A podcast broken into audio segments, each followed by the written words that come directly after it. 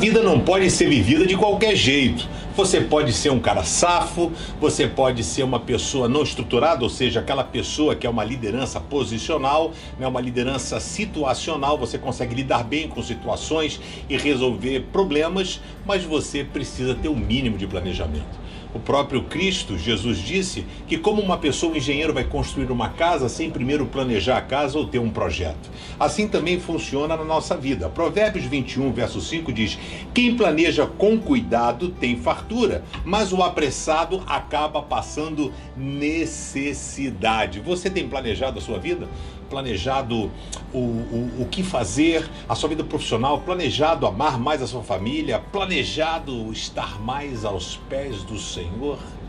A gente planeja, mas muitas vezes nós planejamos com objetivos errados.